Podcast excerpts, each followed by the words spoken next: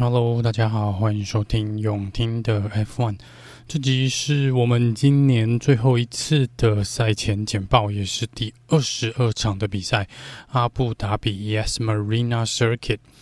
这个赛道呢，是在二零零九年初次在 F1 的赛程表上登场哦。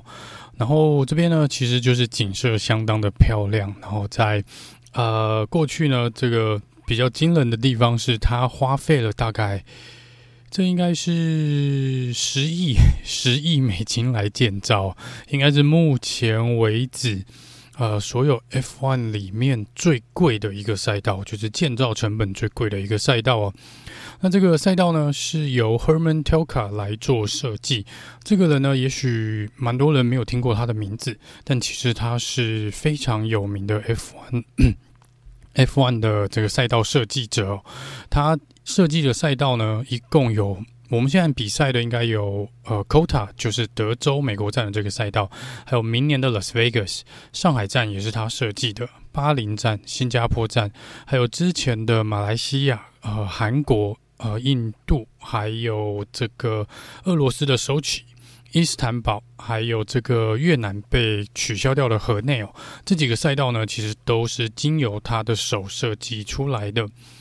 那在这个赛道呢，在二零二一年有做了赛道的一些比较重大的改变哦，也就是把原本的第五、第六弯给磨平了，直接弄成一个比较大的。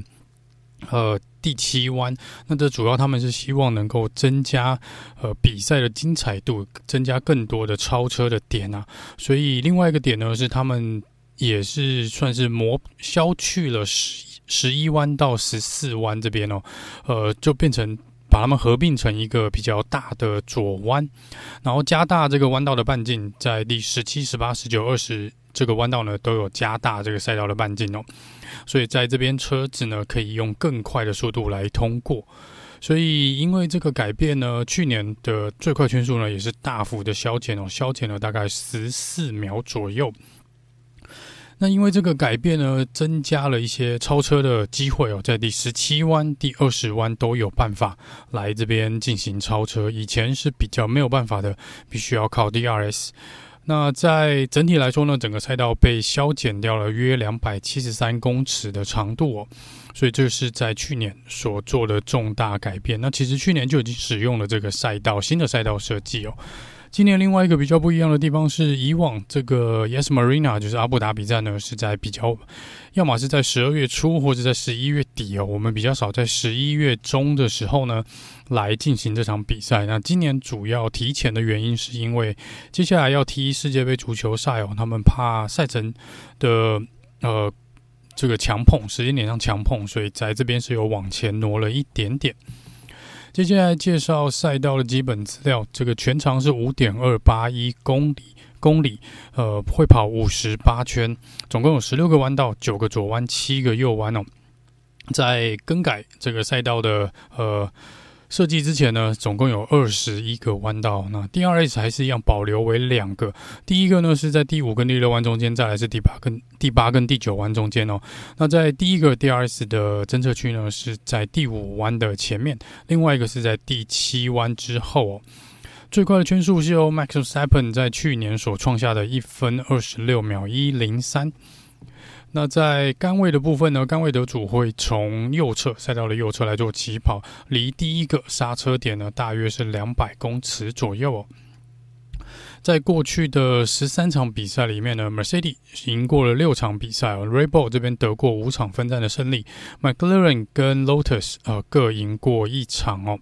那 Lotus 这边呢是由 Kimi Räikkönen 在二零一二年所得到的分站冠军。在车手的部分呢，最多胜的车手呢是 Lewis Hamilton，总共在这边拿过五次的冠军，Sebastian Vettel 在这边拿过三次，Max 两次，Bottas、Kimi 跟 Nico Rosberg 各一次。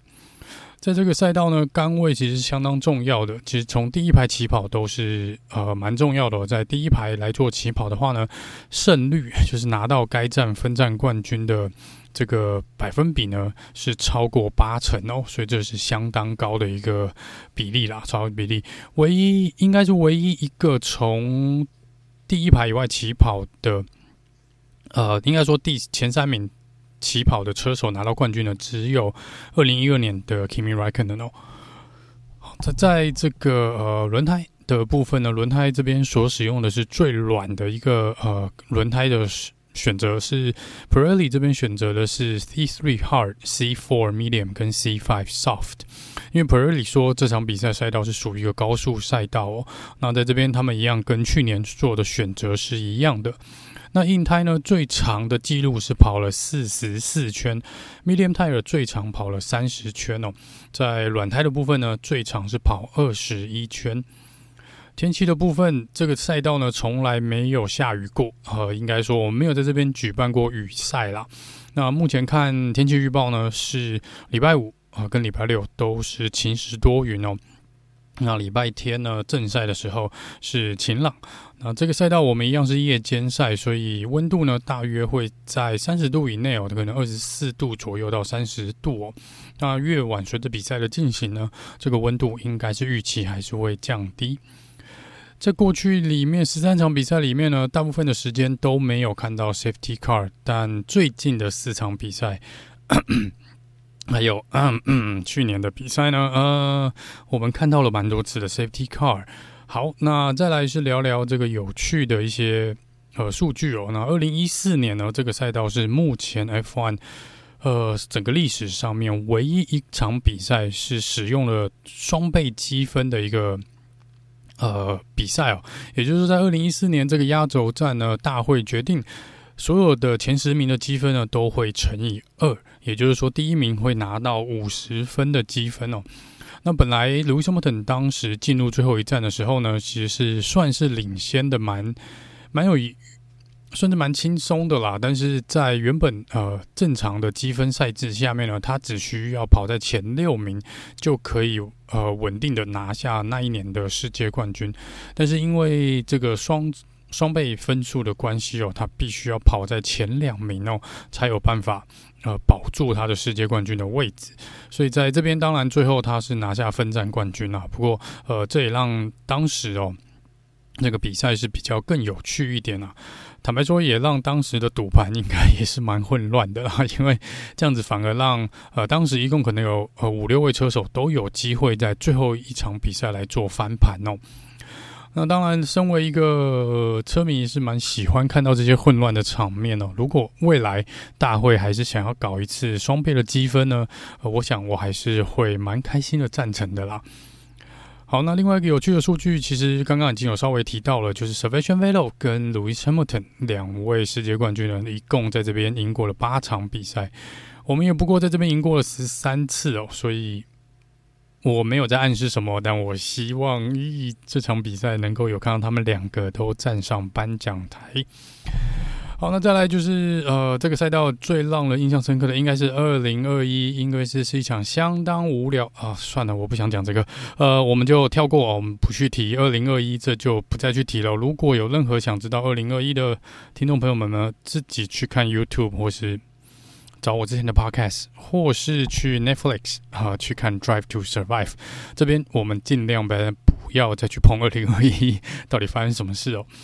好，接下来关于比赛的部分哦，呃，正赛的时间呢会在礼拜天的九晚上九点，这都台湾时间。那预赛会在我们礼拜六的晚上十点，所以这是对我们来说是相较于比较友善的一个比赛时间。这场比赛值得注意的主要就是争夺第二名位置的 Charles Leclerc 跟 Sergio Perez，他们两个目前的积分是。评分在两百九十分哦，但是坦白说呢，还是有机会让 George Russell 拿下今年的第二名。也就是说，Sergio Perez 跟 Charles Clark 如果在这场比赛都没有拿到任何的分数，George Russell 拿下分站冠军，加上 Fastest Lap，George Russell 可以逆转胜，拿到今年的第二名的位置哦。另外一个是 Mercedes 对上这个 Ferrari 红军的部分，目前这个嗯。红军呢，这边是只领先了，嗯，我看只领先了大概十九分的距离，有十九分的距离，所以其实红军这边也不能掉以轻心哦。十九分其实还蛮好追的，像上一场比赛呢就被追回了蛮多分数，所以目前车队冠军排名，呃，车队第二名排名的部分也还没有办法决定哦。这场比赛应该也可以分出一个胜负，只要红军不要出意外的话呢，应该是可以。呃，顺利的拿到今年第二名的位置。另外一个是争夺第四名位置的 Alpin 跟 McLaren 哦，Alpin 这边已经领先到了十九分哦。基本上，我个人认为这个 Alpin 应该是已经拿下今年笃定拿下今年第四名的位置了啦，因为他们算是属于中后段班的车队哦，在这边如果要去。要 McLaren 去抢回十九分的积分呢？这代表他们两位车手 Lando Norris 跟 Daniel r i c a r d o 可能都必须要拿到前五名才会比较有机会，而且 Alpine 的两位车手呢都不能拿到积分，这个对 McLaren 来说呢是比较相较困难的啦。更别说 Daniel r i c a r d o 在这场比赛必须要被罚三个排位哦，所以在这边应该是难上加难啦。那有趣的地方是呢，Daniel Ricardo 在赛后上一场比赛巴西站的赛后，针对他被罚三个排位这件事情呢，他其实要求大会干脆罚他五个排位哦，因为他觉得被罚的越重，他可以跑得越好哦。他自己都是笑笑的讲这件事情啊啊，明年真的会很想他。好，那再来是 Alfa Romeo 对上 Aston Martin 五十五对五十的这个比分哦，所以这个也是有机会的，有机会。尤其 Aston Martin 最近几场比赛其实也是相较也是比较强势的。不过因为 Alfa Romeo 呢，看起来最近的两三场比赛速度也有回来哦，所以这个也是一个观察的点。后面呢，争夺第八名位置的 Has 跟 Alpha Tauri 有三十七对三十五，这个也是有机会。呃，Alpha Tauri 还是有机会超越 Haas 的。那再来，接下来是关于车手的部分。那呃，Has 终于宣布啊，呃，Nico Hülkenberg 会是他们二零二三年的这个车手哦。所以也就是说，Mick Schumacher 呢，在阿布达比这边呢，也是他目前暂定 F1 的最后一场比赛哦。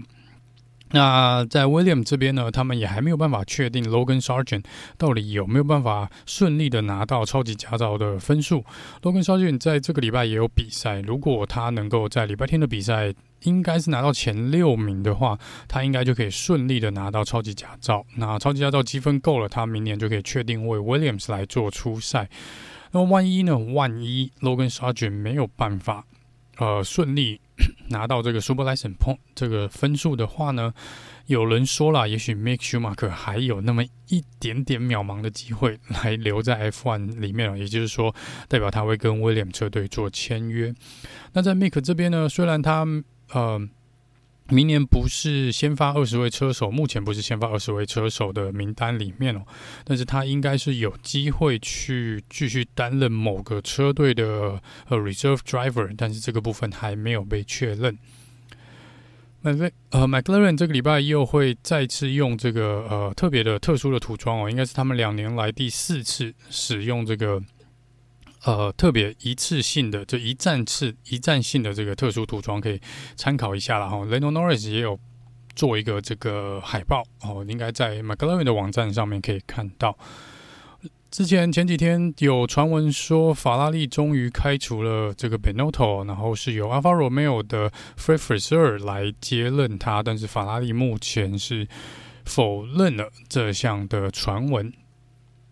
好，那这这场比赛呢，我们会看到蛮多车手，是蛮多蛮多位车手最后一场比赛，就是我们看到 Sebastian Vettel 在这场比赛之后会选择，已经选择要退休了。Daniel r i c a r d o 明年是目前是没有被续约的，那据说会担任某个车队的 Reserve Driver。刚刚有提到的 Mick Schumacher 明年也不会在这个 Starting Grid 上面，还有 Nicholas Latifi，嗯，也不会呃留在 F1 哦。那这边呃，在脸书这边，我之前写的时候忘了写了 Latifi 哦，所以在这边还是再跟大家说声抱歉啦呀。好，那跟去年一样哦，去年是 Kimi Räikkönen 退休嘛，那 Driver of the Day 呢，我个人应该还是会投给 Sebastian Vettel，反正就把票给他灌下去就对了。那我们这边就稍微简谈一下，Sebastian Vettel 到底创下了多少惊人的记录哦？以生涯来说呢，这个不含这次的阿布达比站哦，他总共拿下了五十三场的分站冠军，拿过五十七次的杆位，三十八次的 Fastest Lap，总共领先的圈数呢是三千五百零一圈哦。那他目前还有一些没有被打破的记录，其中包含了最。的连胜最多场的记录是九连胜哦，在这个呃一年里面达到九连胜。那另外一个是最多次拿到 Grand Slam 的车手，连续拿到 Grand Slam 的车手，他是在二零一三年呢，在新加坡站跟韩国站背对背哦，拿下了这个 Grand Slam，呃，大满贯哦。然后他也是目前呢最年轻，呃，以最年轻的年纪拿到世界冠军的车手，二十三岁有四个月。那也是最年轻拿到杆位的车手，他是二十一岁又七十二天拿到了人生的第一个杆位。他也是目前一年赛季中拿过最多杆位的车手，一共拿过了十一次的杆位。还有就是保持一年领先最多圈数，七百三十九圈。呃，然后还有就是领先最大的积分是领先。一百五十五分的车手积分哦，那 Max 这边呢，目前来说领先的积分是来到一百三十九分啊，所以在这场比赛他是有机会打破 Sebastian Vettel 这个记录的。Sebastian Vettel 也是目前所有 F1 车手里面呢，唯一在印度站赢过的车手。我们一共在印度站比过三次，二零一一到二零一三，然后这三年都是由 Sebastian Vettel 拿下这个冠军。如果未来没有再回到印度这边比赛的话呢，那这个记录会永远都是 Sebastian Vettel 的。总之，Sebastian Vettel 是嗯，算是长老级的一个车手了。那在呃，也创下了真的蛮多惊人的记录，尤其。这几年呢，他真的整个个性上的转变呢，跟呃蛮多的一些。可能替环境出声啊，或是对一些慈善团体的一些呃贡献呢，觉得是我个人是越来越欣赏他这位车手啦。所以其实也是蛮不想看到他这么早就选择退休，因为我们看到的 Alonso 呢，到了四十几岁都还在开车嘛，然后 Lewis Hamilton 也还留在这个 F1 里面，所以真的也是蛮希望呢，Sebastian v e t t e 如果未来有机会啦，能够再次的回归到这个 F1 这边哦，至少在一两年吧，希望就是像龙哥一样，我们放个一两年的假，然后。再回来哦，好，总之呢，这是呃，Sebastian Vettel 呃，简单的一个介绍，跟他一些比较惊人目前的记录保持的一个状况。那有机会呢，会在。